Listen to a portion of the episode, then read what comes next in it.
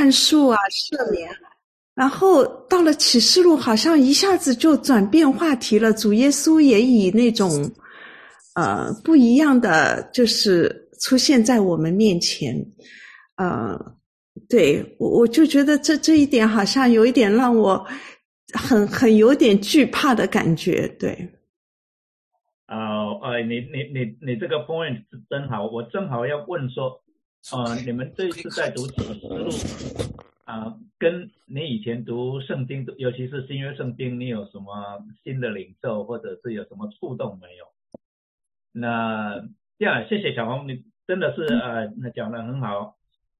启示录哈，第一个呢，它真的是时代的不同。你看前面啊，福音书也好，书信也好。啊，绝大多数都是呃使徒们还没有殉道之前他们写的，嗯，啊，都在六零年代或者是更早啊。那那个时候教会所面对的挑战情况，跟启示录的写作背景就有一定程度的不同，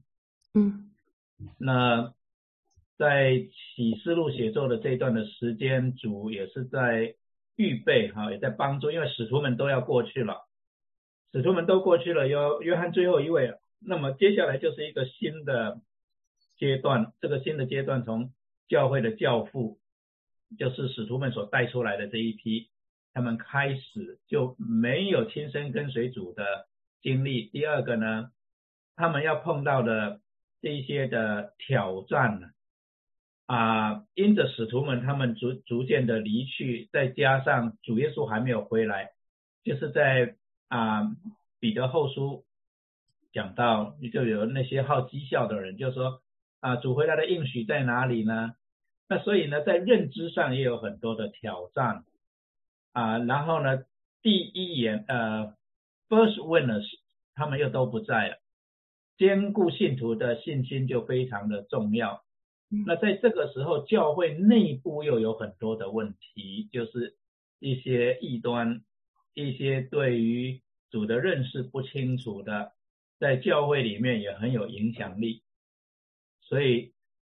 启示录的第一部分，借着对这七个教会的提醒、跟警戒、跟勉励，大概就涵盖了当时。啊，主要的教会碰到的一些的挑战，可是从第四章开始呢，我们就要看到很明显的先知书里面的架构，就是啊，审判跟拯救不断的像两个画面一样啊，在那边交换。那事实上，今天我们看老底家教会啊，我会建议弟兄姊妹呢。再回去看以赛亚书第二章到第四章，你会发现好像是同一幅图画啊。那啊，等一下我会跟大家解释。但是当我们看启示录的时候，我们会时常回去看先知们他们的预言，他们对当时。啊，以色列人、犹大人他们所发的警告，也对在当时那种情况底下坚持跟随主，就是譬如说那个啊，先知以利啊，听到神跟他讲，没有向巴利屈膝的，还有七千人啊，那一些人，神也有话对他们说，就是兼顾他们的心智，你就会发现先知们他们所啊面对的。情景啊，跟启示录里面教会所面对的情景非常的像。在那一些的时候，上帝做两件事情：神一方面很严厉的警告，就像主耶稣很严厉的警告，呃，他的百姓里面啊，逐渐离开或者去拜偶像，旧约的时候去拜偶像，离弃真神；那新约的时候离弃真道，跟随那一些虚谎的。啊，话语去的那一些人就有很严厉的警告。可是对于那一些面对外面的压力跟内部的问题，还是坚持的跟随主，像四美华教会啊，像菲拉铁菲教会，像这样子的教会啊，主也是有勉励他们的话，所以那你说的对啊，在这里主耶稣就不只是安慰、怜悯的话语，也有很多啊很严厉，甚至是很痛啊、很痛的话啊，很直截了当的话，那所以会让我们觉得说，哎，怎么啊，耶稣现在变呃这么严厉哈，就像。有些出信的或者不信的人就问说：圣经里面是不是两个神？怎么在旧约的神怎么那么严厉、那么可怕？在新约的神怎么那么耐其实都是同一位神，针对不同的情景底下啊，这个不同的人啊，他有不同的话语。这样，嗯嗯，好，谢谢。好，嗯，牧师就说，如果回到刚才小红的问题的话，其实。我们看福音书里面，呃，耶稣其实也讲很严厉的话，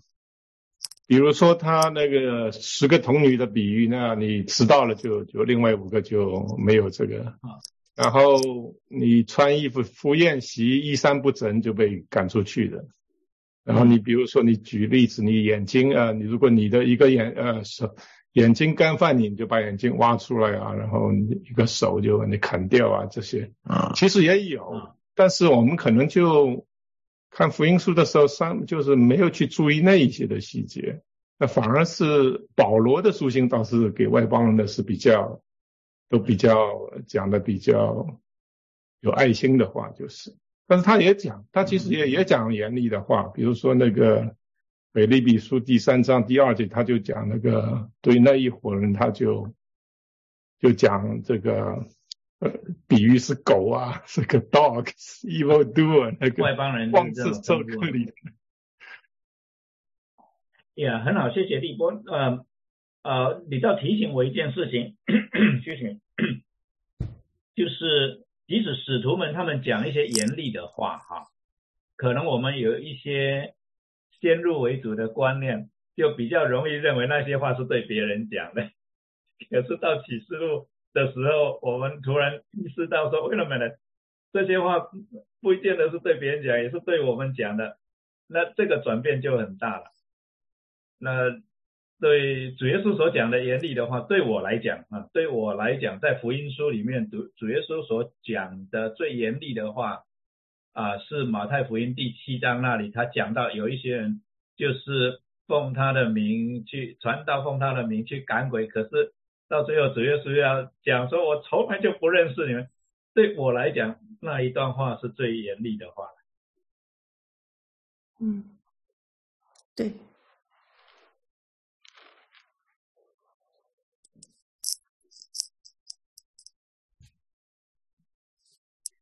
好，那我想我们就啊开始看我们今天啊要看的进度。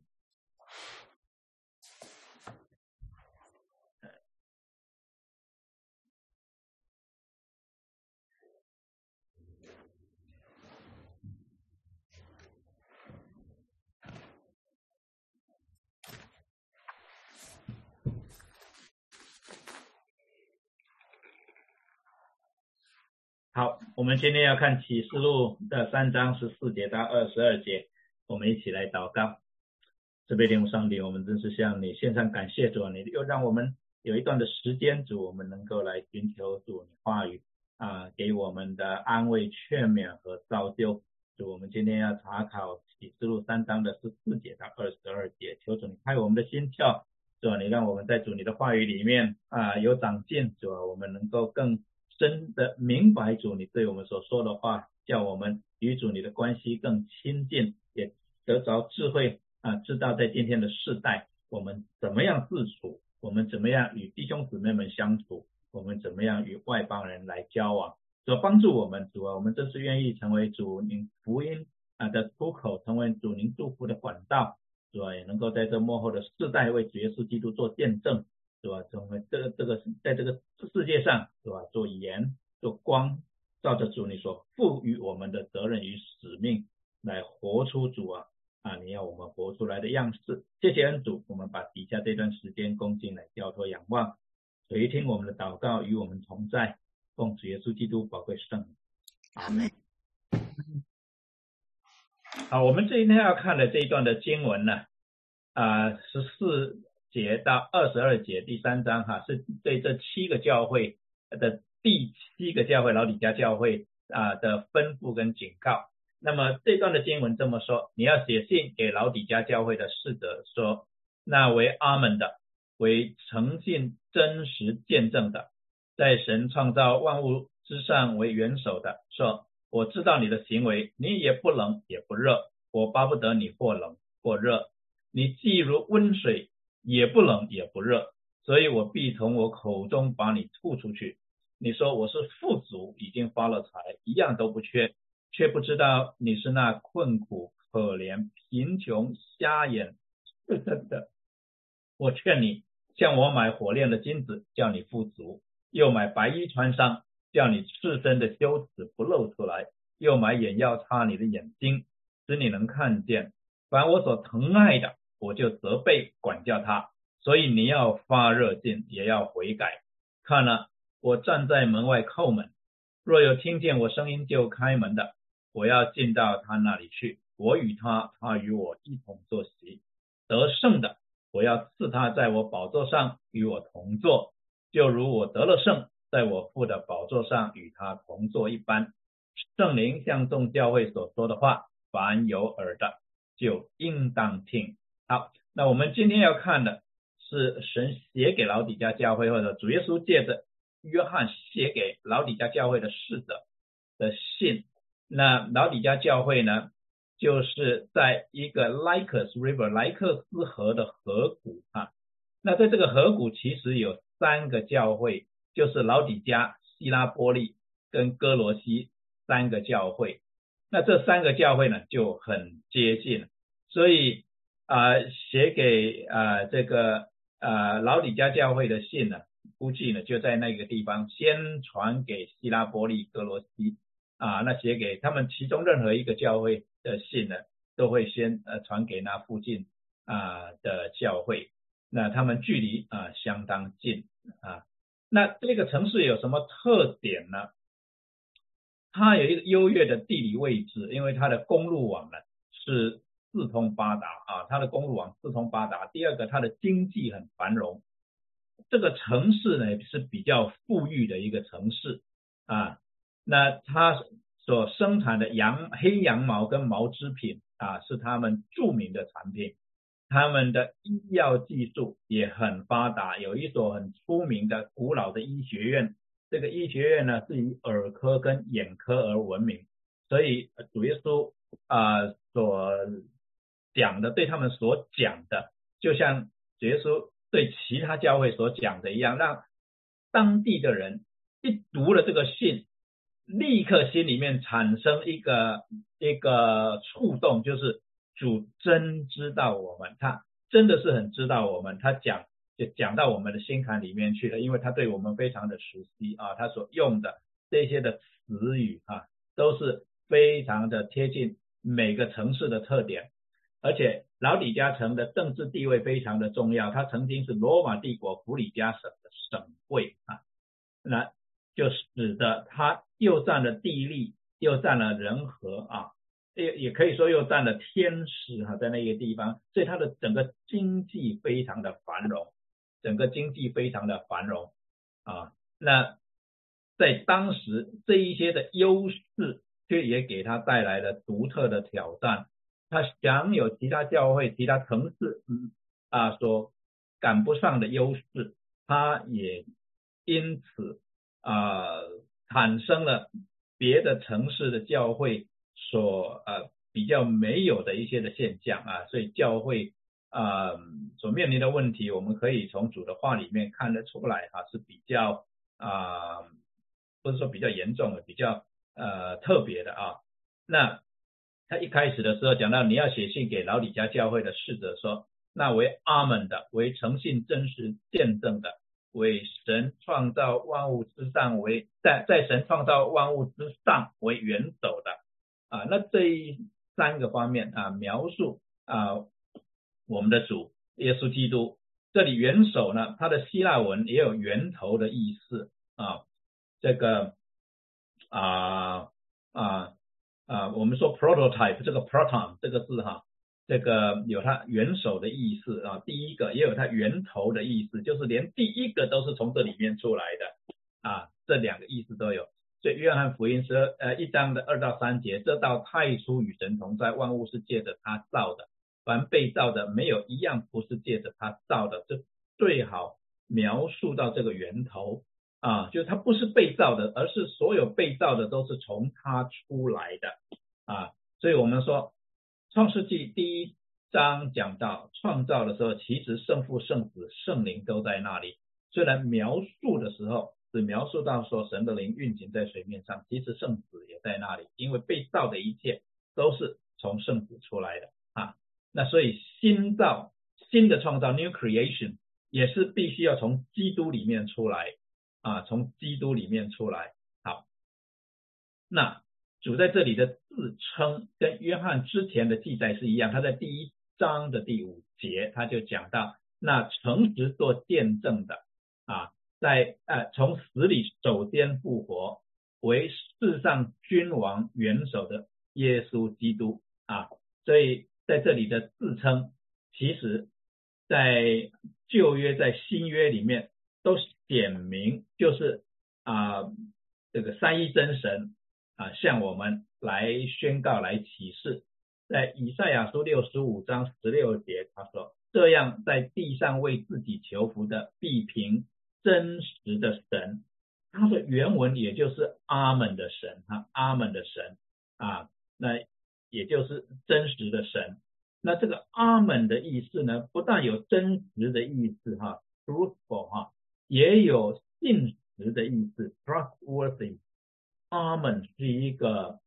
啊，或者说其实整个希伯来文，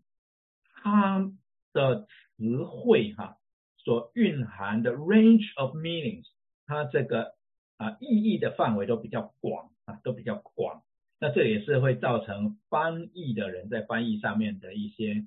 困难，必须要多次研判上下文的意思。才能够正确的翻出一些单字的意思来。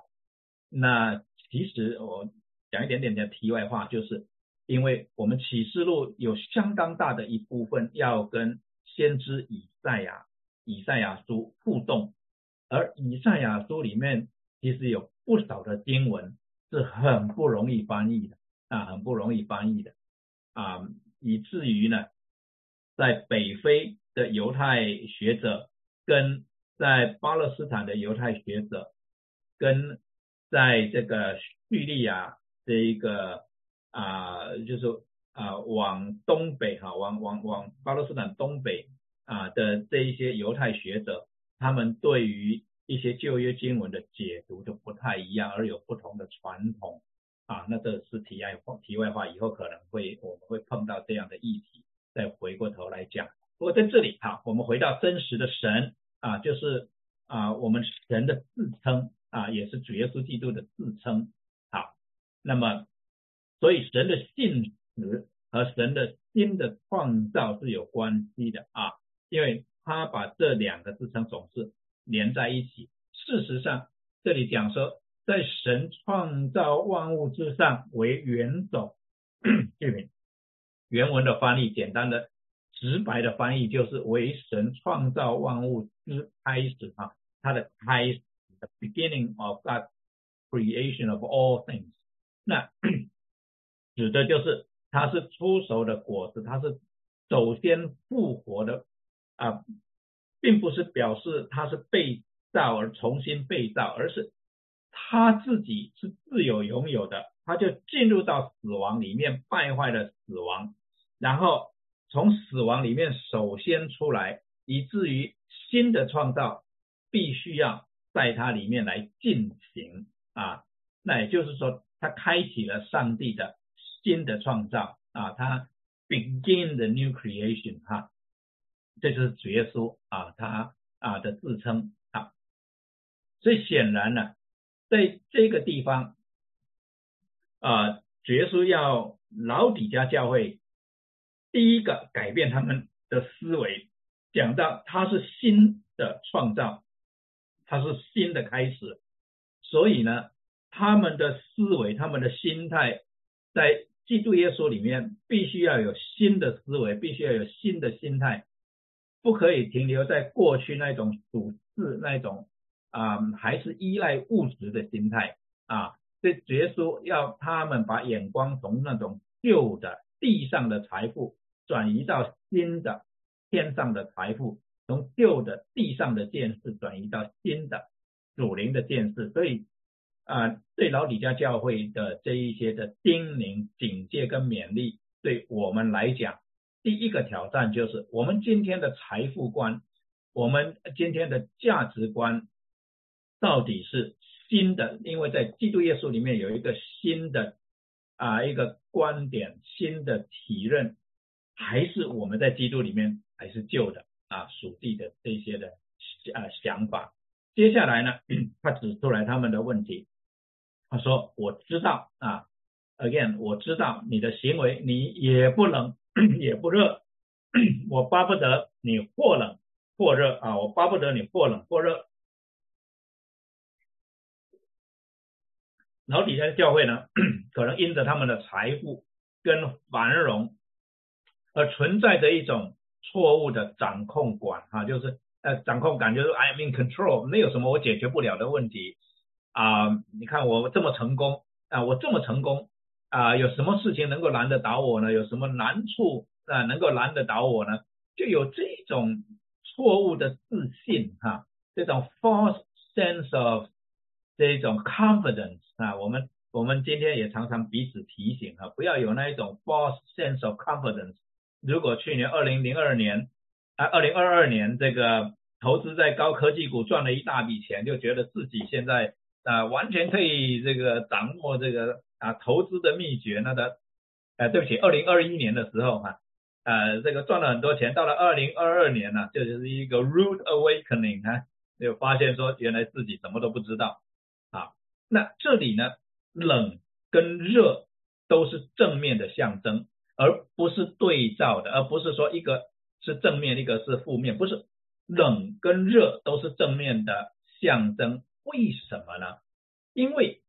在老底家附近的两个城市都有他们的特点。希拉波利它有温泉，那在古时候医药没有今天这么发达，温泉也是一种 healing 的一个 source 啊，一种啊医疗的作用，也提供一种医疗的作用啊。那它有丰富的矿物质，那么温泉嘛，水热嘛。啊，又帮助我们能够血液流通嘛？那在寒冷的时候，百德卫啊，这次土耳其的这个大地震又再一次提醒我们，当时啊的七个教会其实也是面对类似的这一种的威胁哈啊地震哈。那啊希拉波利的温泉就是这里的热啊，代表这里的热有它的优点。哥罗西呢反过来，它那边有冷泉。有 cold spring 哈，那这个 cold spring 那个冷泉水的特点就是它清新可口，可以饮用。事实上是有名的泉水啊，有名的泉水有提神的作用。那老底家这两个都没有，必须要从这两个地方呢啊饮水来使用啊饮水来使用。所以这些的水到老李家的时候既不冷又不热了啊又不热啊，所以这里。不冷不热，就是指又不适合医疗，又不适合饮用了，就是不能够啊提神啊止渴啊。所以耶稣接下去就说：“我知道你的行为啊，你不冷也不热啊，就像你们喝的水一样，或你们用的水一样啊。那其实呢，那个水不能喝啊。”啊耶稣接着说：“我巴不得你或冷或热，你既如温水，也不冷也不热。”所以我必从我口中把你吐出去。那这个跟老底家的处境啊息息相关哈。根据学者 Hermer 他的研究呢，从希拉波利高地涌出来的泉水呢，要流过长达一公里半的岩石峭壁，呃，差不多有一百公尺的落差哈，像瀑布哈，这样子呃，因为它不是就直接落下来，而是一个峭壁这样沿着峭壁呢。留下来，所以从老底加层望过去呢，随着阳光角度的变化呢，能够反映出各种的色泽。光芒，非常的漂亮啊，而且啊，在源头那一个地方哈，在这个呃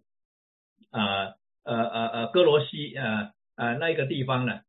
啊，哎不对对不起，从希拉波利那个温泉水那个地方啊，这个是啊非常的漂亮，那没有人喝温泉的水嘛，要喝到口里面总是想要吐嘛，所以这个温泉的水跟冷泉的水混在一起，就会让人想要吐啊，很漂亮。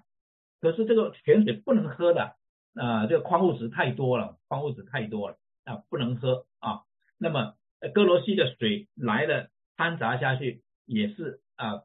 没有办法喝啊。那么用这个来描述这个老底家教会的属灵光景，坦白的说，就是看起来光鲜亮丽，喝起来令人作呕啊，是何等的讽刺！就好像主耶稣对他们说：“你们真是令我想吐。”啊，make me sick 啊，make me sick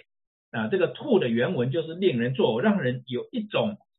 想要吐的感觉了啊想要吐的那种感觉啊。那老呃主耶稣啊，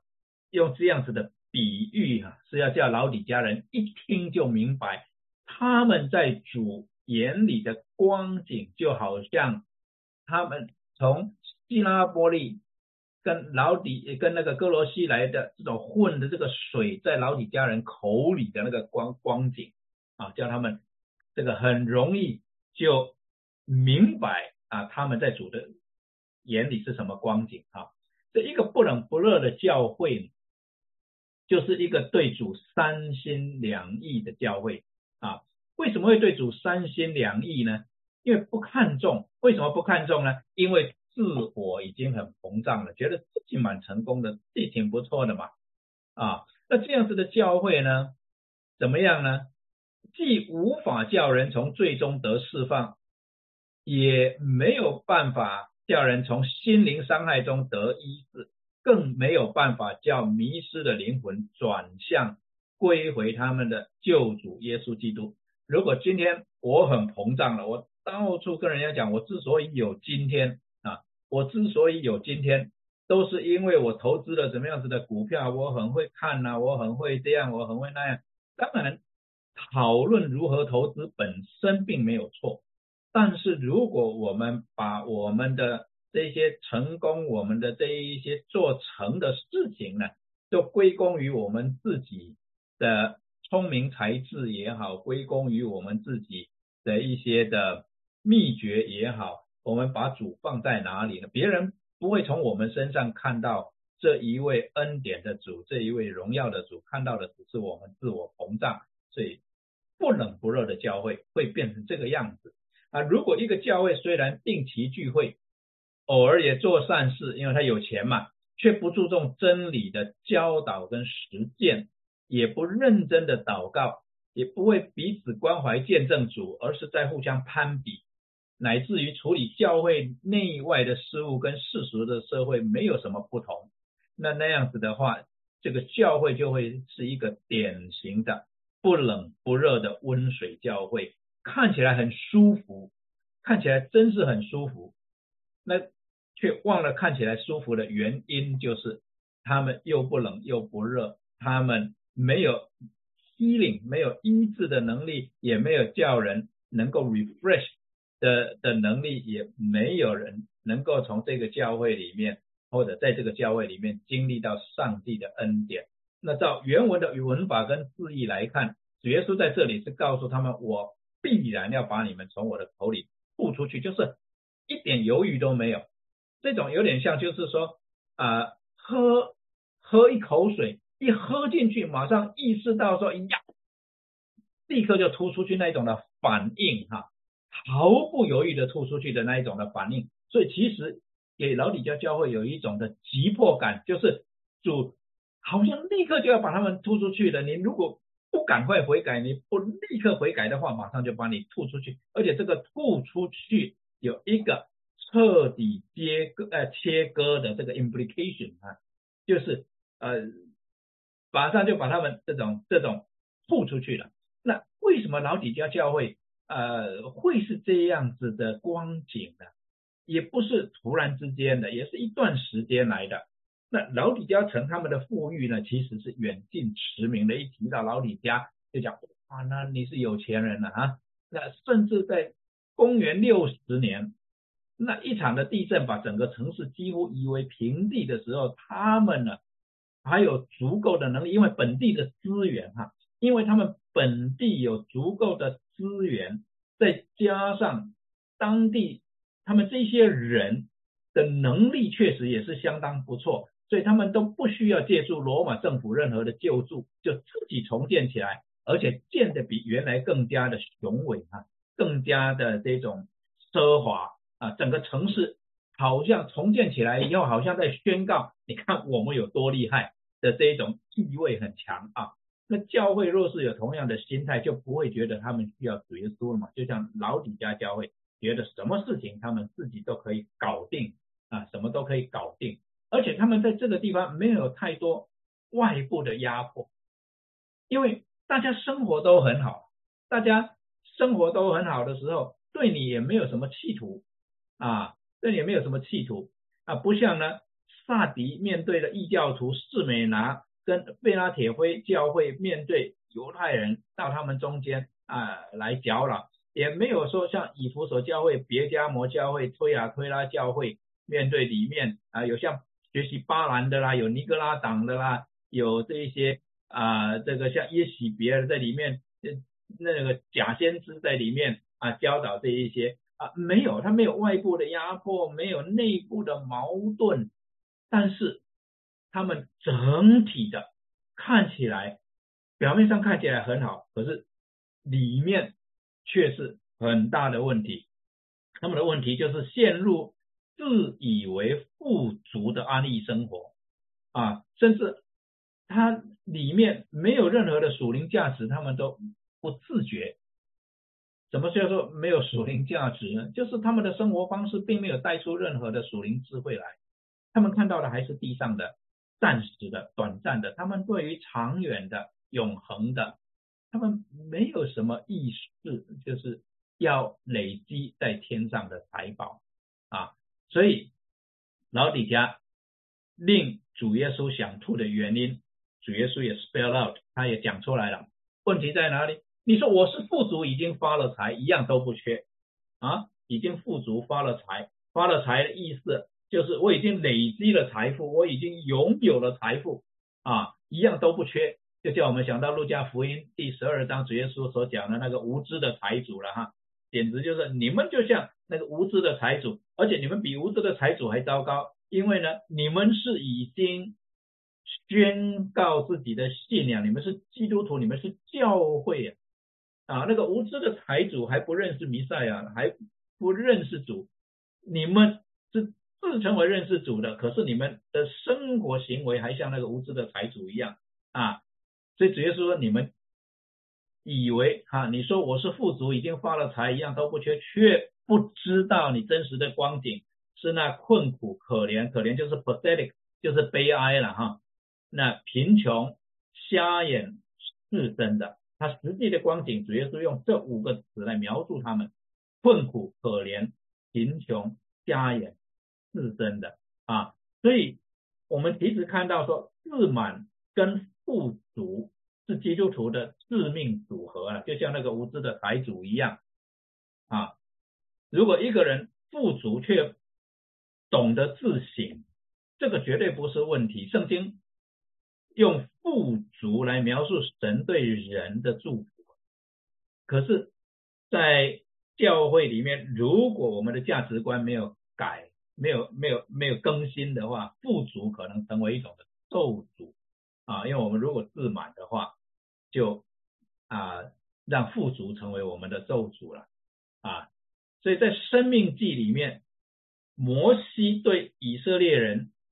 最后的叮咛里面，他就讲了：你要谨慎，免得忘记耶和华你的神，不守他的诫命、典章、律例，就是我今日所吩咐你的。恐怕你吃的饱足，建造美好的房屋居住，你的牛羊加多，你的金银增添，并你所有的全都加增，你就心高气傲，忘记耶和华你的神，就是将你从埃及地为奴之家领出来的。所以摩西早就警告他们了：你进入迦南地以后，你会有好日子过，你会过得相当不错，你就要小心你的心态。很不幸的以色列人，他们虽然啊，在第一个世代进迦南地的第一个世代，甚至第二个世代，他们还记得这些的话，可是几代以后就已经完全忘记这些话。到先知何西阿的时候，对北国的宣告啊，对以色列的宣告，他就说：以法莲说，我果然成了富足，得了财宝，我所劳碌得来的人，必不见有什么不义可算为罪。这一些民照我所赐的食物得了饱足，既得了饱足，心就高傲，忘记了我。在这里就讲到人自己自以呃自己非常得意的一些想法，跟在神的眼里的看法啊的看法。好，那么呃在这里呢，这个主耶稣就提出他们真实的情况，然后告诉他们要怎么做。我劝你向我买火炼的金子，叫你富足。又买白衣穿上，叫你自身的羞耻不露出来；又买眼药，这里眼药就是买那个药膏，擦你的眼睛啊，使你能看见。读到这里的时候呢，我就有一个很强烈的感觉，就是老底家教会当时的光景，真的很像当年乌西亚年间耶路撒冷跟犹大的光景啊。那么啊，弟兄姊妹们。啊，回去呢复习啊老底家教会的光景这一段的经文的时候，我建议你呢不妨回去呢很快看一下这一个啊先知以赛亚呢对这个啊犹大跟耶路撒冷所做的警告。那时候是乌西亚王哈第有这个啊以赛亚书第二章到第四章的。历史背景呢，是在乌西亚做犹大王的年间，那个时候亚述帝国还没有啊强到能够支配他周围的小国的时候，那那个时候呢，不但是犹大国在北边的以色列国呢，就是北国跟南国日子都过得相当好，但是北国已经离弃了真道了啊，现在耶罗波安的罪里面，南国照理说，因为。是犹大支派，是从呃是也是大卫的支派啊，那么他们还是至少在名义上又有耶路撒冷有圣殿，所以还是继续的献祭，继续的做神所定规哈，就是要他们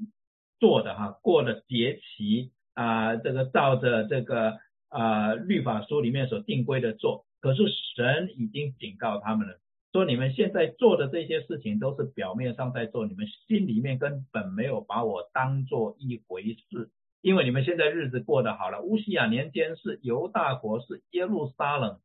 啊，经济非常繁荣，日子过得非常好的一段的时间啊。那呃，所以呢，在呃以赛亚书的第一章就讲到说，先知以赛亚呢，他领受的意象是关乎。这个犹大和耶路撒冷的第二章第一节也讲到，他所领受的意象是关乎犹大跟耶路撒冷的。然后主都是指出那个时候犹大跟耶路撒冷的光景，就是他们不认识供应他们的神，所以他们自以为很了不起，自以为当时繁荣的经济，整个这些。啊，很丰富的这些的生活的供应都是自己创造出来的，完全没有把荣耀归给神，甚至在献祭的时候，在这一种表面上做的神所定规的事情的啊，这一些的宗教礼仪的时候，他们心里面是带着一些的不服气的。为什么我们要给你啊？这一切都是我们自己啊造出来的，我为什么要给你？甚至带着这种的心态，在以赛亚书里面，啊，就是先知所用的一些的字、一些的词汇，是其实蛮尖锐的啊，描述当时的犹大人，当时耶路撒冷的居民，他们那一种的傲慢啊，好像连上帝都看不上，连神他们都有点看不上的那一种的傲慢啊。那么，所以在以赛亚书二章到四章。啊，神在那里讲到他要审判耶路撒冷，像当年审判索多玛、俄摩拉一样，很可怕的这个这个预呃的这个警告啊，他要审判耶路撒冷，如同审判当年的索多玛、俄摩拉一样。可见当时耶路撒冷在人的眼里糟到什么地步哈，糟到什么地步啊？但是他们自己不觉得。那这个对我们今天这个世代来讲啊，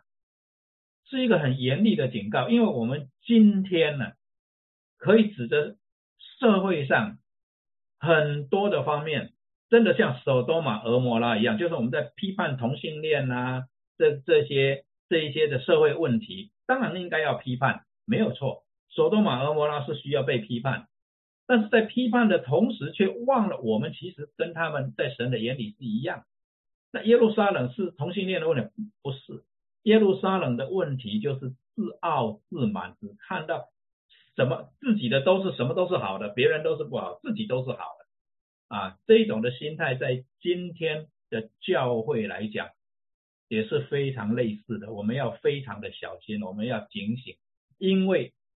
你看到这里啊，他讲了三件事情，用火炼向我买火炼的金子，叫你富足。你不是觉得很富足了吗？我告诉你，你跟我买火炼的金子，你才是真正的富足。你不是有很多华丽的衣服穿吗？我告诉你，你来跟我买白衣，才叫你自身的羞耻不会露出来啊！你不是眼药很有名，科技很很发达吗？你、你们、你们、你们的药很有名吗？我告诉你，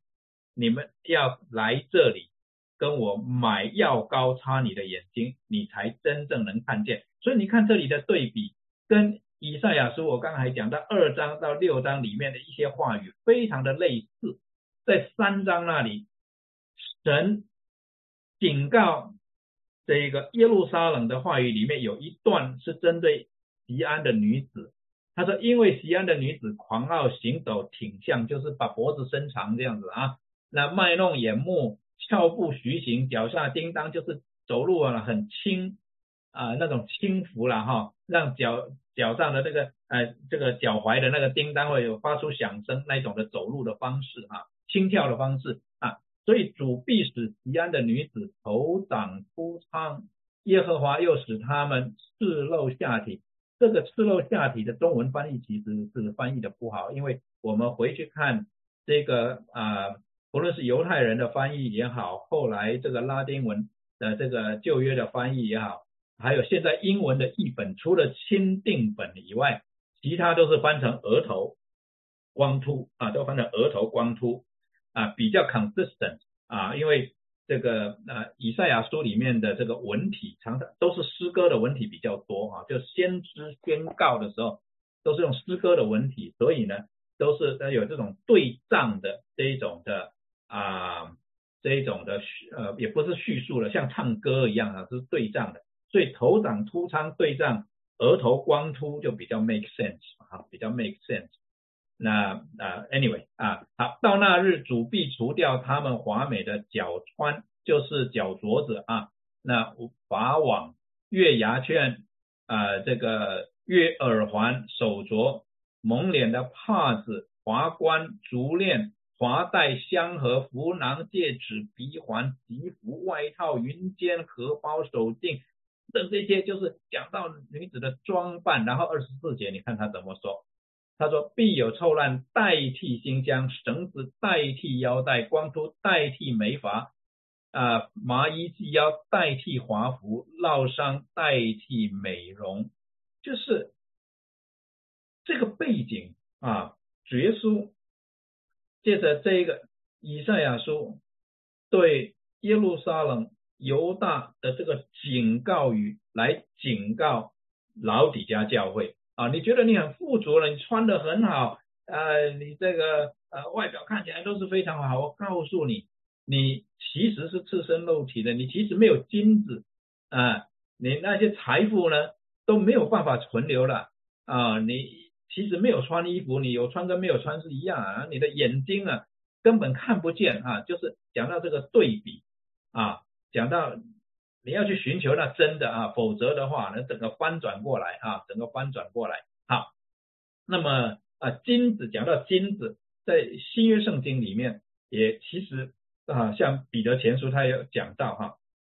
其实保罗也有讲到啊，就是被火试炼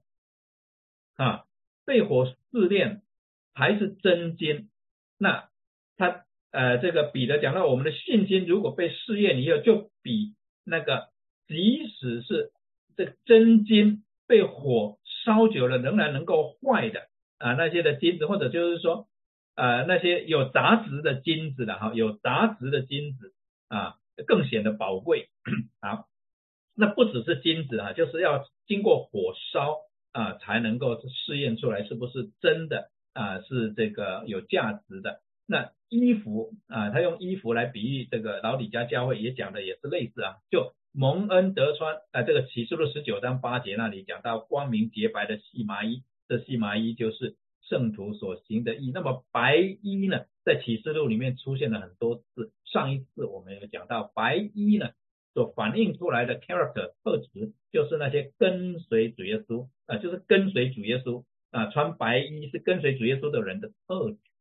啊，或者说白衣用来描述那一些忠心跟随主、与主同行的人的特质啊。那么呃，哥林多。呃，后书那边啊，保罗有讲到这个没有穿衣服的时候是多么的 embarrassing 啊，多么的这种啊羞愧啊。那么主耶稣呢，其实有多次借着先知在旧约里面呢，以赤露下体来描述以色列人离弃耶和华去拜偶像的属灵光景。那有一些的地方呢，其实我刚刚已经讲过，要翻译成露出额头啊，或者就是秃头呢。啊，就比较啊合适，但有些地方呢，就是说他们没有穿衣服啊，赤身啊肉体啊，所以赤身的羞耻可以从这一方面啊来理解啊，就是啊没有遮盖，就是啊所有的问题，所有的丑陋呢，就让人看得清清楚楚。那他这里显然是在比喻老底家教会啊，你不要以为你很华丽哈，其实呢。啊，我处理你的时候，我惩罚你的时候，你的丑陋就会让人看得清清楚楚啊，让人看得清清楚楚啊。那么这个眼眼药呢，它其实原文就是讲这个啊，烧尾就是这个这个啊，不是烧尾，烧就是这个膏这个 paste 啊这种的啊，像这个药膏了哈，就像药膏一样的哈啊那。就像约翰一书也讲到，你们从主所受的恩高常存在你们心里，并不用人教训，你就主的恩高在凡事上教训里面。这里讲这些恩高，就是用这种啊 anointing 哈，就是啊把这个膏膏油哈抹在一个人的身上哈，啊用膏油抹在一个人的身上啊发出香味，就像玛利亚啊膏抹啊主的脚一样哈，抹在一个人的身上啊。呃，这个 anointing 哈，讲到这个 anointing，那么啊，约翰用同样的讲法，或者主界的约翰用同样的讲法，讲到你的眼睛需要有这样药膏呢，来来医治啊，来医治。那他这一些的说法，其实就是指出啊，这个呃他们的一个问题啊，这个问题呢，可以啊从这个以弗所书一章十七节啊这里啊来理解哈。保罗为以弗所教会当年所求的，就是求我们的主耶稣基督的神荣耀的父，将那赐人智慧和启示的灵赏给你们，使你们真知道他，对他眼睛，让你们能够看见是真正的认识你的主，真正认识你的主啊，并且照明你们心中的眼睛的意思，就是使你们有属灵的见识啊。使你们有属灵属灵的见识，spiritual insight 啊，这个能够 illuminate 照明你们这个里面的眼睛，叫你们有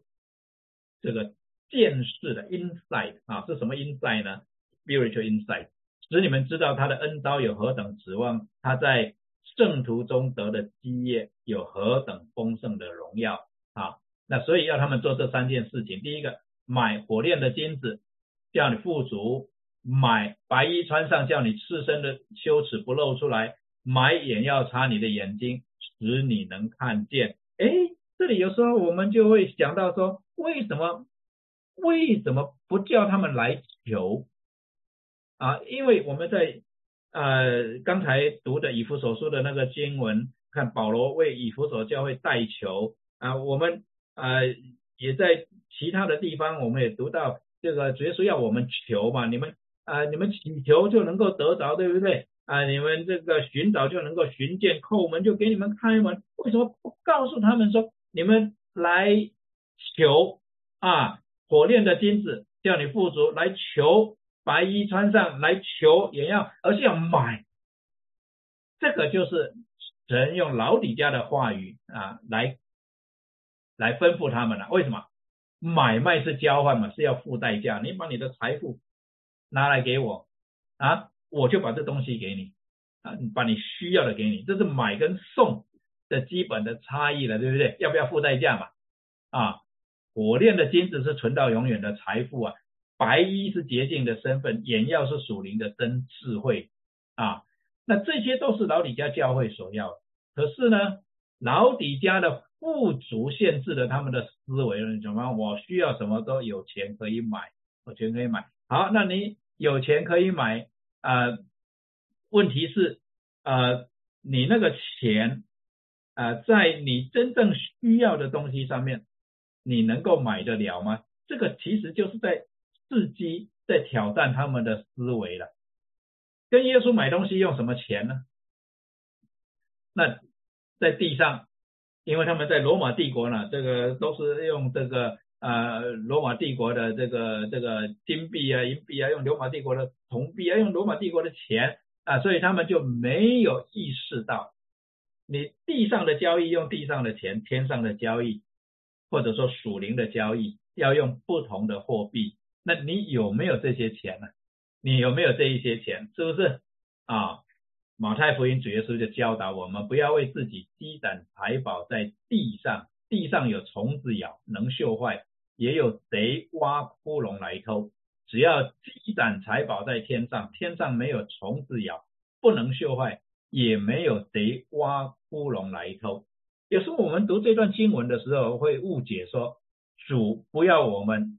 积攒财宝，所以呢，我们只要赚够这个，就是够就好，够用就好了，够用就好啊。但是这个可能误解了神的意思，因为人呢的才干不一样，有的人他就是很有才干，他能够做生意，就像亚伯拉罕，他养牛羊就越养越多，他的财富就是会增加，引起人家的嫉妒，甚至罗德也是很能经营的，对不对啊？那就是会有一些的人，他是很能够累积财富的。那这个跟积攒财宝有没有冲突呢？啊，关键就在这里。讨神喜悦的人，他积攒财富之后，他懂得运用财富，他并不是以累积财宝为满足，他是以运用财宝为累为满足，所以他不他不积攒在地上，他不积攒在地上，他能够创造财富啊。有能力的人真的是很能够创造财富，在这个地上创造财富。那么，呃，现在我们看不少的科技公司，确实是有很多的人，从比尔盖茨到这个马斯克，对吧？他们真的是创造了很多的财富，更不用说这个这个这个 Apple 啊，Anyway 啊，这些科技公司，你看这些创始人也好，这些。团队也好，他们创造了多少的财富啊？那这一些人创造财富，你如果仔细来看，他们有一个智慧，他们那些财富呢，很少用来跟我们抢抢购我们所需要的东西啊，他们那些财富用来创造更先进的科技，用来创造更多的财富，这个是。很有智慧的思维方式，主要是在这里，其实不是讲说你不要有财富，有财富是给你要运用的。所以呢，在箴言里面他说，呃，怜悯贫穷的，就是借给耶和华他的善行，耶和华必偿还。一个拥有很多财富的人，他如果把他的财富用在记住贫穷的事情上面，他就是把他的财富都用完了，他在地上就没有财富了，可是他在天上就有一大笔钱，因为神就当做是欠他钱一样啊。所以在路加福音十六章那里，主耶稣也讲：“我告诉你们要借着那不义的钱财结交朋友，到了钱财无用的时候，他们可以接你们到永存的账目里去。”啊，我明天早上呢，啊，要在这个地方给一个讲座，啊，几个小教会联合起来办这个讲座，要讲圣经的经济公益观呢，哈，biblical perspective，啊，这个 economic justice，啊，economic justice，这个是。啊，圣经怎么谈论这个啊经济正义啊 economic justice 啊这个主题？那其中一个很重要的 point，很重要的一点就是说，财富到底是祝福还咒诅，都有可能，就看我们怎么运用，怎么运用。没有去运用，只是累积，到时候没有办法向主交账。那这个财富就变成我们的负担，就好像咒诅一样。去运用了，到时候可以向主交账，就成为我们的祝福啊。这个是简单的 summary 是这样。好，那么主耶稣对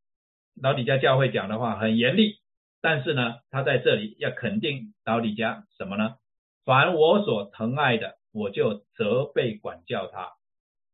换句话说，主还是提醒他们，我还是爱你们的哦。啊，我还是爱你们的，所以我才责备管教啊。我讲的话很严厉，因为我爱你们，所以你们要发热心，你们要有点激情啊，不要这样不冷不热，不要这样这样这样子，好像就是躺平啊。你们觉得日子很好过了啊？你们要 be passionate，要 be zealous，要 be earnest，要发热心啊，要要行动，要有行动啊，哈。那这个要什么行动呢？要悔改，要转身了。你要站起来啊，站起来转身了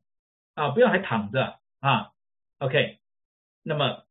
生命记里面啊，就是刚才我们读到摩西对以色列人的警告之前，他讲你当心里思想，耶和华你神管教你，好像人管教儿子一样。你要谨守耶和华你神的诫命，遵行他的道，敬畏他。在箴言里面又再一次提到啊，我儿女不可轻看耶和华的管教，也不可厌烦他的责备，因为耶和华所爱的，他必责备，正如父亲责备所喜爱的儿子。那么在哥林多前书讲到说，我们受审的时候乃是被主惩治啊，被主惩罚啊，这个这个啊这个 deal with 啊，这个这个，免得我们和世人一同定罪，是为我们的好处。在希伯来书里面又提醒我们啊，我们被主责备的时候不可灰心，因为主所爱的他必管教。那么在希伯来书里面这里就更清楚，因为他前面讲到我们奔跑那信心的道路，所以他在这里的管教又很像教练在训练运动员，目的是叫我们能够跑完全程啊。所以我们在被管教的时候就要忍耐啊。那哪有儿子不被父亲管教的呢？啊，所以啊，在管教的时候难受的时候，我们要记得希伯来书这个话：生生的父都是暂随己意管教我们，唯有万灵的父管教我们，是要我们得益处，使我们在他的圣洁上有份啊。那之后就会结出平安的果子啊，就是义。那么在啊呃这个启示录这里啊。他对老底家教会讲，所以我所疼爱的，我就责备管教他。所以你要发热心，也要悔改啊，不要辜负了主耶稣管教的好意啊。接着他说：“看呐，我站在门外叩门。这个站在跟门外都是现在式，表示一个持续的动作。我现在还站在这里哦，我还在叩门呢啊，我还没有走啊啊。”若有听见我声音就开门的，我要进到他那里去，我与他，他与我一同坐。坐席这个字正确的翻译就是啊吃饭啊，我要跟他一同吃饭。那为什么用这样的词呢？因为在希伯来文化里面呢啊我跟你一起吃饭，是表示我们的关系很好，我们的关系或者和好，或者是我们关系本来就很好，才会坐下来一起吃饭啊，一起用餐啊，这个意思是这样啊。好，那么讲到这里，这个呃认识这个主题，我们多次讲到了哈，就是啊，我们若能够忍耐，必和主一同做王；我们若不认识他，他到时候也不认识我们啊。那这个。啊，好，那我们就归纳一下这几个教会啊的光景。以弗所教会就是缺乏爱心，萨迪呢要警醒啊，他们的问题是不不够警醒，不够圣洁。那么老底家教会呢，就是自满他，以为富足啊，但其实邻里非常贫穷。萨迪教会呢是缺乏基督徒生命的见证行为。那么别加摩跟推亚推拉教会呢？是缺乏真理世俗化，就是他们里面啊出现了问题啊。那士美拿跟菲拉铁菲教会他们的难处是在哪里呢？受其他宗教的逼迫，而别加摩教会所碰到的难处是他们受到一些政治上面的逼迫，就他们不愿意拜该撒啊。好，那这七个教会的问题其实也是历代教会的问题啊。那今天呢啊我们所在的地方哈。啊，我们有没有什么类似的问题啊？或者我们所认识的朋友、弟兄姊妹，他们有什么这样的问题呢？就要为他们祷告啊。那其实教会为什么会世俗化呢？最主要的原因都是啊，不再寻求神的旨意啊，或者即使是表面上好像也有祷告会，表面上好像都在寻求神的旨意，但实际上呢，就是还没有清楚神的旨意。或者就用自己的旨意来代替哈，并且帮他理性化，乃至于呢曲解圣经来符合自己肉体解析的导向。那在福音堂最大的优点是大家对圣经很认真。那既然有这样子的优点，大家对神的话语很认真，那么接下来要做的就是在我们所面对的啊责任哈，我们所承担的责任，我们所啊面对的一些的策划的。啊，方面我们都要寻求神的旨意，我们要记得我们啊所领受的这些的恩典啊，记得这些的恩典，把荣耀、把颂赞、把感恩归于我们的神，然后常到他的面前，常常到他的面前来寻求下一步该怎么做。神神给我们这么多的财富啊，你知道我一直是很很担心教会啊存很多钱，但是却不知道要怎么用，因为看很多。啊，地方有这种的情况，那到最后没有办法就建堂，不知道怎么用，到最后都是建堂。可是，在这幕后的世代，或许建堂不是最 urgent 的一件事情，或许是去看看哪些地方需要用钱，就把我们累积的钱用出去。可是，如果我们不搞清楚，我们给出去的心中不见得有平安，更不见得有喜乐啊。可是我们搞清楚了，我们给出去的时候，心里面有相当大的满足啊！这个我们要在主的面前好好的啊来寻求啊，当做一件大事情啊，当做是一件很重要的事情，make it a priority 啊！我们怎么样运用主给我们的财富，运用主给我们的资源，make it a priority 啊！好，怎么我们怎么样警醒装备哈？来委身于基督，渴慕真理，听到行道，彼此劝勉，激发爱心。我们知道说，主在对这七个教会的这个叮咛里面，他第一句话都是 o 大苏塔尔嘎，塔尔嘎，你们的行为，呃，这这呃苏塔尔嘎，你们的行为哈，欧一大我知道啊，欧一大我知道你们的行为，我知道你们的作为哈啊，那。因此，幕后必有审判，因为我知道你们在做什么啊，这幕后必有审判。那么，主写给这七个教会的信，我们归纳起来，合主心意的几个共同特质，包括什么呢？包括爱心。这里的爱心不只是弟兄姊妹的心，更重要的是爱主的心啊。那有忠心，能够信实、坚忍、圣洁，并且呢，知错能改啊。所以有耳可听的，就应当听啊。那。我们把主给的奖赏归纳起来，它的共同性是什么呢？就是在永恒中与基督同在。给七个教会共同的警告，我们把它的共同点归纳起来，就是在永恒里与基督无份无关，好像看起来给七个教会的应许的奖赏跟警告都不一样，但是我们把它归纳起来，他们的共同点就是：either 在永恒中与基督永远同在，or 在永恒里跟基督无份无关啊。那我们所面对的挑战。就是，因为只要生活有点积蓄，肚子有点学问，人际关系良好、圆融，事业发展相对顺利，甚至于在社会上还有点名声地位，终究这样，我们客观的条件就跟老底家教会的性质接近。老底家教会就是差不多是这个样子啊，差不多是这个样子啊。那我们所面对的挑战是什么呢？那就是怎么样运用我们的智慧。怎么样运用我们的经验？怎么样运用我们的才干？把上帝交给我们管理的钱财呢，能够好好的运用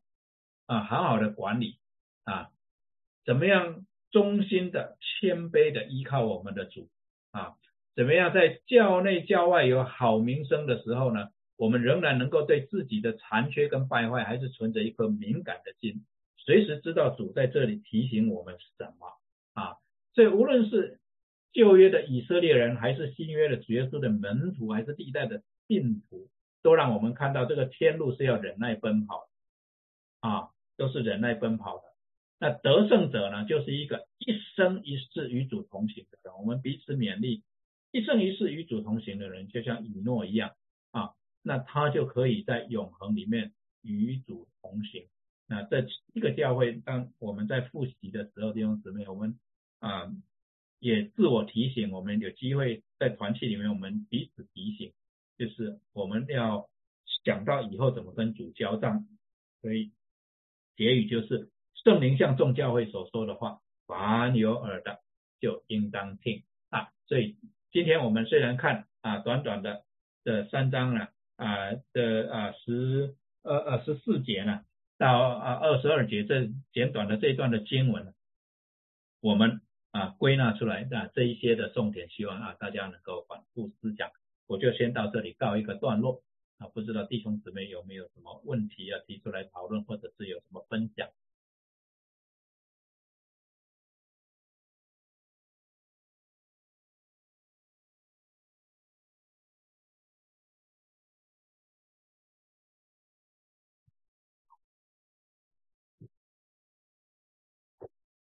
呃，牧师，这些教会的问题啊，我们现在可能也有，但是我觉得这些，嗯，可能就是说比较明显的问题呢，可能，我不是说现在的教会，比如说在中世纪的这个教会的这个一段时间，这一一千年左右，嗯，这么长的时间，牧师，你觉得这个？为什么上帝会允许这样的事情发生？我是印象，就说，嗯，如果对比呃这些这个七个教会呢，那应该说这些是在亚细亚的教会，还是是啊初期的这个使徒的教会，应该是这样说。那后来这个二世纪以后开始，第二世纪以后开始，东方教会和西方教会完全就开始呃慢慢就分开了。嗯，那西方教会的话。最后是呃长了这个，就是教会这个长了很大的权力以后，就有十字军东征啊这些，把东方教会也破坏的很厉害。那当然回教啊这些都以呃犹太教都被攻击了。那就说在这样长的一段时间里面，嗯，就是我为什么就会有这样，就是上上帝允许这样这么这么久的一个段时间可以发生。那也可以说是呃啊回教的产生呢，其实好像就好像是草根里面出来的一些人一样，所以这也是直接有关的。那因为我刚突然看到，就是这个老底家教会里面那个地方有大概一百年时间被回教攻占，然后又被夺回的。那其实很多其他地方也有，嗯，比如说像那个西班牙还有葡萄牙那边。那在那一代的犹太人呢，他们认为呢，啊，被回教占领了几百年时间里面，是他们日子最好过的时间。嗯，那就就是说，我们看的，我们从这个西方教会的角度来看这一些的历史呢，可能跟他们东方教会的或者犹太教的人看的可能是正好相反。是，是。那么这段的时间呢，你如果回顾以色列的历史来看呢，啊，属灵的状态呢，确实其实蛮像啊王国时代啊的的光景啊，那就是今天可能我们会比较 focus 在啊中世纪教会许多的败坏上面，但是就像南北国败坏的时候呢，还是有。不少的人没有向巴利屈膝，还是有不少的人坚持他们的信仰，服侍主。中世纪的教会呢，也有不少的修士甚至主教啊，很积极的在传福音，并且呢，竭力的过圣洁的生活。所以还是有它历史上的作用。那显然这都是神计划的一部分。那当然。这中间啊，人类历史的发展也啊，包括教会历史里面所发生的一些的事情，就像刚才啊你所提到的这个啊回教的发展啊，这一些啊，为什么一直等到十六世纪末啊才啊十五世纪十六世纪才开始啊这个啊改教的运动啊？人当然有他的时间呢，有他的原因呢，但我可以看到的就是说。那一段的时间啊，教会还是有很多正面的啊作用，只是比较少去提，我们比较少去提啊。如果有兴趣的话，可以去啊呃去读哈啊，或者去找资料去看这个中世纪的宣教运动啊。其实那个时候也有不少的啊教会的啊主教啊这个啊教士啊付上了生命的代价，就叫传福音。包括传福音给蛮族啊，传福音给侵入的外族啊，或者是到这个北欧啊啊，到后后那那后来到英国、爱尔兰等等啊，所以啊，历史里面看到很多重复啊，很多的这个 repeat performance 啊，那可能终归一句就是得救的人数还没有满吧，得救的人数还没有满啊，之前主耶稣还不会回来。可能是这样，我的我的想法是这样。哎，好，谢谢牧师。嗯，说我有个问题啊，今天就说这个老底家教会啊，呃，提出来的这这些的问题啊，那那我想财富这个话题，刚才你也提到挺多的。那那我想啊，好像可以有两个角度，一个就是说啊，我们不要积攒啊地上的财富，好像这一点呢，其实。觉得我们平时 啊，我我们听到也好，我们自己啊思想也好，好像还可以比较容易理解。就是说这这样，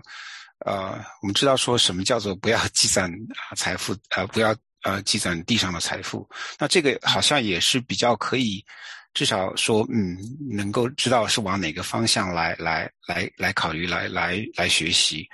但是这个地方好像更突出的一个问题是，好像。呃，老底家教会这些人，他们是因为自己有了财富，就像我们在北美的教会，我们其实都是国内的精英过来的，某种程度来说是这样，其实都还不错，好像调嗯受教育啊、工作啊等等，家庭啊都不错，就是这个里头，他其实是有一个好像自己感觉很不错的一一个一个一个状况，这个好像是也是老底家教会的一个问题。那这边好像还没有看出来，这那怎么来面对这样一个？里面的一个一个骄傲也好，或者一个一个自我满足也好，一个膨胀也好，那那那那这个来，嗯，我们怎么来警醒这这这样一个一个一个一个情况呢？Good，老底家教会，我刚才讲说，像乌西亚年间的乌西亚王年间的耶路撒冷一样，这个因为那一种啊对财富的那个心态就。塑造了一种的文化，就是以一个人的财富来衡量一个人的价值，这个是心态上最大的问题。当我们在这样子的环境，就是如果这个社会是以一个人累积多少财富来衡量一个人的价值的时候，我们就容易陷入为累积财富而累积财富的这种心态，不会或者舍不得去运用财富去做其他的事情。我们变成我们运用财富只是为了累积更多的财富。那如果我们做成功了，我们确实越累积越多，我们可能得到一种满足感，就是我们很成功，而且别人也肯定我们的成功。那可能会给我们一种错觉呢？那这样子我来做见证不是很好吗？因为我在别人的眼里是很成功的，我这个再来这个啊传福音啊，再来见证说，你看主对我多好啊！别人其实很容易看得出来。我们说主多好多好，其实呢，我们是用我们累积多少程度的财富来衡量主对我们有多好，别人就会看出一些逻辑上的矛盾来。啊，那所以呢，今天也许神给我们确实有累积财富的环境跟条件，但是我们要问的就是说。那我累积这些财富是要怎么用？是应该怎么用？怎么运用？怎么运用？啊，所以我想要避免的就是说，第一个，不要陷入那一种啊，以财富来 present 我们的身价，以财富来衡量我们的身价的那一种心态里面去。这个社会是这样子的哦。这个社会是这样，看你开的是什么车子，你住的是什么房子，你住在哪一个 town 啊？那我们一开始的时候，我们只想找一个安全的环境，找一个给孩子能够受良好教育的环境。那这些一开始的时候都没有错，我们考虑的是营造一个一个能够建立人的环境，能够平安度日的环境。可是这个社会就有办法让我们从这一点出发以后，就逐渐误入歧途，我们就忘了，我们要孩子去上好的学校，为的是什么？为的是为让他们能够创造更多的财富而已吗？还是我们要孩子去上好的学校，是让他们能够想清楚，是让他们能够跟主有一个美好的关系，是让他们一生走在神的旨意里面。在这里面，可能十个人里面就有好几个人就就走偏了。是不是？那我们住在一个安全的环境里面，我们住在一个这一个啊有见识的一个社区里面，就一般的人，他们的的思维就是比较敏锐，就是比较能够呃敞开讨论一些事情，就是 good neighbors。我们要 good neighbors 是干什么？我们要 good neighbors 是来建立我们有成为有见识的人，还是我们只是要 associate 他们？啊，使得我们呢身价被提高。换句话说，我选择这一个 neighborhood，我有没有跟我的 neighbors 有互动，有一些啊这个正面的一些的互动啊等等啊，这些都是思考的方向啊，所以给大家啊啊，就是说作为参考。嗯，牧师，呃，我有两个问题哈，关于这个。不不温不热啊，哎，呃，不冷不热这这种状态，就是第一个问题，就是他这种状态，啊，有时候会很主观，就是从基督徒自己或者说教会本身，他有可能会是主观的，觉得自己还不错哈，就像这种自满状态，可能他们自己还觉得自己还挺火热的，然后在追求，嗯，但是从神那里看的话，客观的看的话。神会觉得说，其实你们已经很自满了，嗯，嗯，对，所以说这就是有一个呃自我认知的我的的这个可能呃问题在里面啊，嗯，就需要不断的就是跟主这种可能这种互动和或者沟通，或者通过外界啊旁观者来来啊点拨，嗯，而不是我们自己就是。啊，去去去认知，呃，第这第一个问，这这就是我就觉得说有就有这种困难和难，呃难度吧，就是可能嗯自己还觉得自己很在追求当中，啊，然后呢，可是外界或者旁观者觉得说，好像你走偏了路，然后嗯，然后你你入误入歧途了，这是第一个方面。第二个方面，我觉得这个呃不温不不不热的话，那个他。不冷不热的话，他他实际上就是是不是也有一种状态是属于比较啊，他他处在这种高高山低谷，然后中间有一个这种过渡的状态的话，是比较呃自然的 nature 的啊，因为要要求一个教会或者一呃一个地区一个一个基督徒他长久的持久的保持这种火热的这种啊下去，好像也不是很呃很很很可很现实。做得到的，嗯，所以在主那里来看的话，是不是他也他肯定神也理解我们的软弱，也也知道我们有这种高山低谷这种过渡状态、transition 状态。啊，所以这好像也属于是不是自然界的一种，就像自然界的这种规律一样，它它有这样的过程，反复的过程。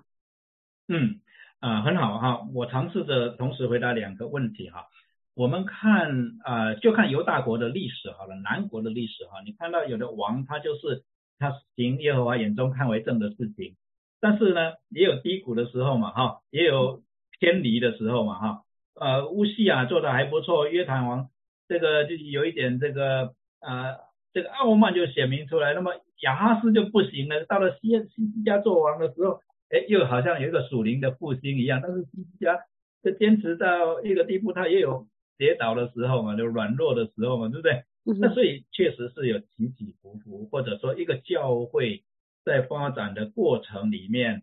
啊，有属灵的状态非常好的时候，可能也有啊，一般也可能会有属灵的状态实在不太好的时候啊。那所以我们随时要把握一个原则，就是说我们要主算，要了解。我们此时的优势是什么？做得好的是什么？我们此时的短板是什么？哪里不行啊？那可能我们现在数点出来我们的优势跟我们的短板，跟十年以后又不一样了，就不一样。那如果呢？As a church，我想一个群体来讲。如果我们每一年都有这样子的一些的啊自省啊，比如说我们啊一年有两次的会友大会，也许有一次我们原来所定的就是有一次像十月份的会友大会，我们就是规划新的一年。可是我们二月份的会友大会啊，这个月我们其实是在检讨过去的一年做的怎么样，那跟大家报告嘛，所以年度报告那个时候出来。那在这个检讨的过程里面，其实是一个很好的机会，就是我们去年哪一些的事情做的还蛮不错，超过我们的预期，或者如同我们预期的，我们做起来了，而且我们在灵里面觉得啊得到造就，我们有一种满足感。在哪一些方面我们没有做好？那个没有做好的原因是我们。呃，内部的属灵的问题呢，还是外在客观环境的变化，我们没有料到呢？呃，就是有一个你 check the inventory 啊，每一年能够 check the inventory，就不会说好像我们读到老底家教会，我们只看到教会都是问题，以至于对自己的教会也就哎，我们教会就像老底家教会一样，我们真的是一无是处，说就把整个教会都否定了，这也没有必要，也不现也也。那 realistic 啊，不不真实了哈，那就变成是一个，就变成自满的反面了，就完全自我否定了，也不真实。所以我是觉得说，在团契里面也好，在教会里面也好，我们每年有这样的设定的这样一个 mechanism，这个机制，这个机能，让我们来检讨一下，让我们尤其是各个部门在写年度报告的时候，我们可以就是。啊，检讨一下，哎，我们哪一些方面似乎暴露出来啊？我们的也许热情，我们的热心不如以前了。然后呢，我们再来啊进一步的探讨，是啊，可能问题出在哪里？可能我们可以做些什么？或者在哪一些方面我们高估了我们的能力了，我们以为我们啊可以怎么样怎么样，结果反应一点都不热烈啊，那 What's going on 啊等等，我想这一些方面就能够使我们把圣经的话呢落实在我们啊教会生活里面，这是我的想法呀。嗯，好的，好的，谢谢。哎，何牧师问一下，哦，哎，听讲。那一般华人教会都是弟兄姐妹捐的钱都积攒的存在银行，除了盖堂，好像还有就是支出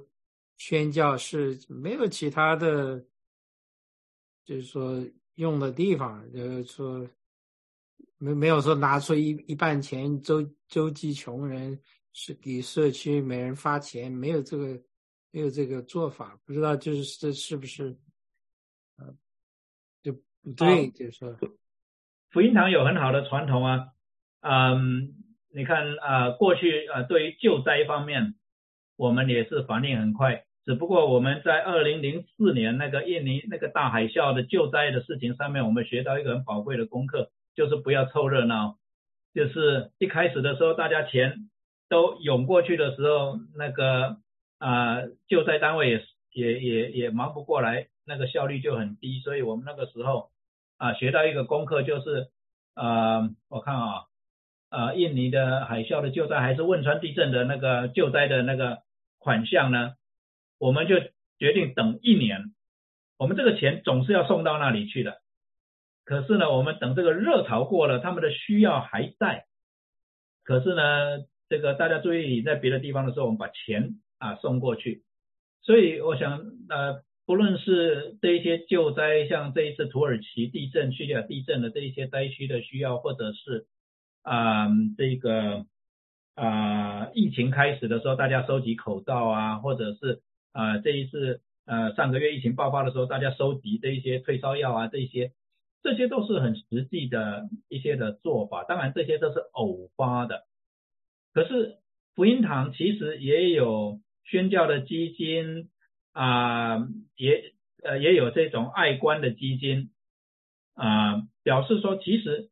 我们都有把心放在教会四面墙之外的需要，所以我们有弟兄姊妹出去培训，出去外面帮助其他的教会，就会把那边的需要带回教会来，然后在教会里面啊，领导团队经过一个讨论，就会。照着那一些地方的需要啊，把钱啊这个啊这个啊就是汇啊带过去，或者是啊下一次有弟兄姊妹过去的时候带过去，所以要去帮助啊这个别的地方外面的教会，别的教会的话，一个关键就是说我们要到他们中间去，才能够真正的去理解。那你们也啊很熟悉这一个。施建川牧师这个爱心行动嘛是吧？那啊福音堂也曾经参与在一个很大的行动啊，就是很多弟兄姊妹支持在云南怒江的传道人，一支持就是五个呃五年啊，一支持就是五年啊，每一年多少钱啊？比如说一年大概就是美金一千块钱还是怎么样？就是这样子帮助那一边的传道人。那这一些都是福音堂。啊，一直来有做的。那如果这段时间啊，我们因为忙别的事情，就啊只有少数人在关心了。那我们可以在检讨里面提出来说，我们是不是呢，在于我们资金的运用上面，再把这一块再把它啊确立起来。对，这个是啊我的一些的经验的分享。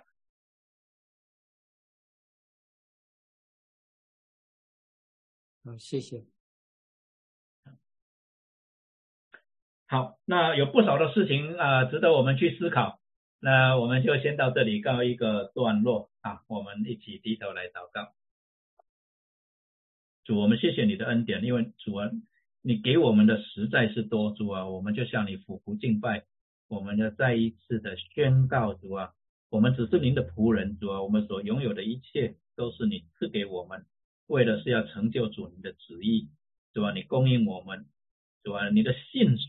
是我们的依靠，是吧？你总是照着你所应许的主啊，你叫我们吃什么、喝什么、穿什么，一无所缺。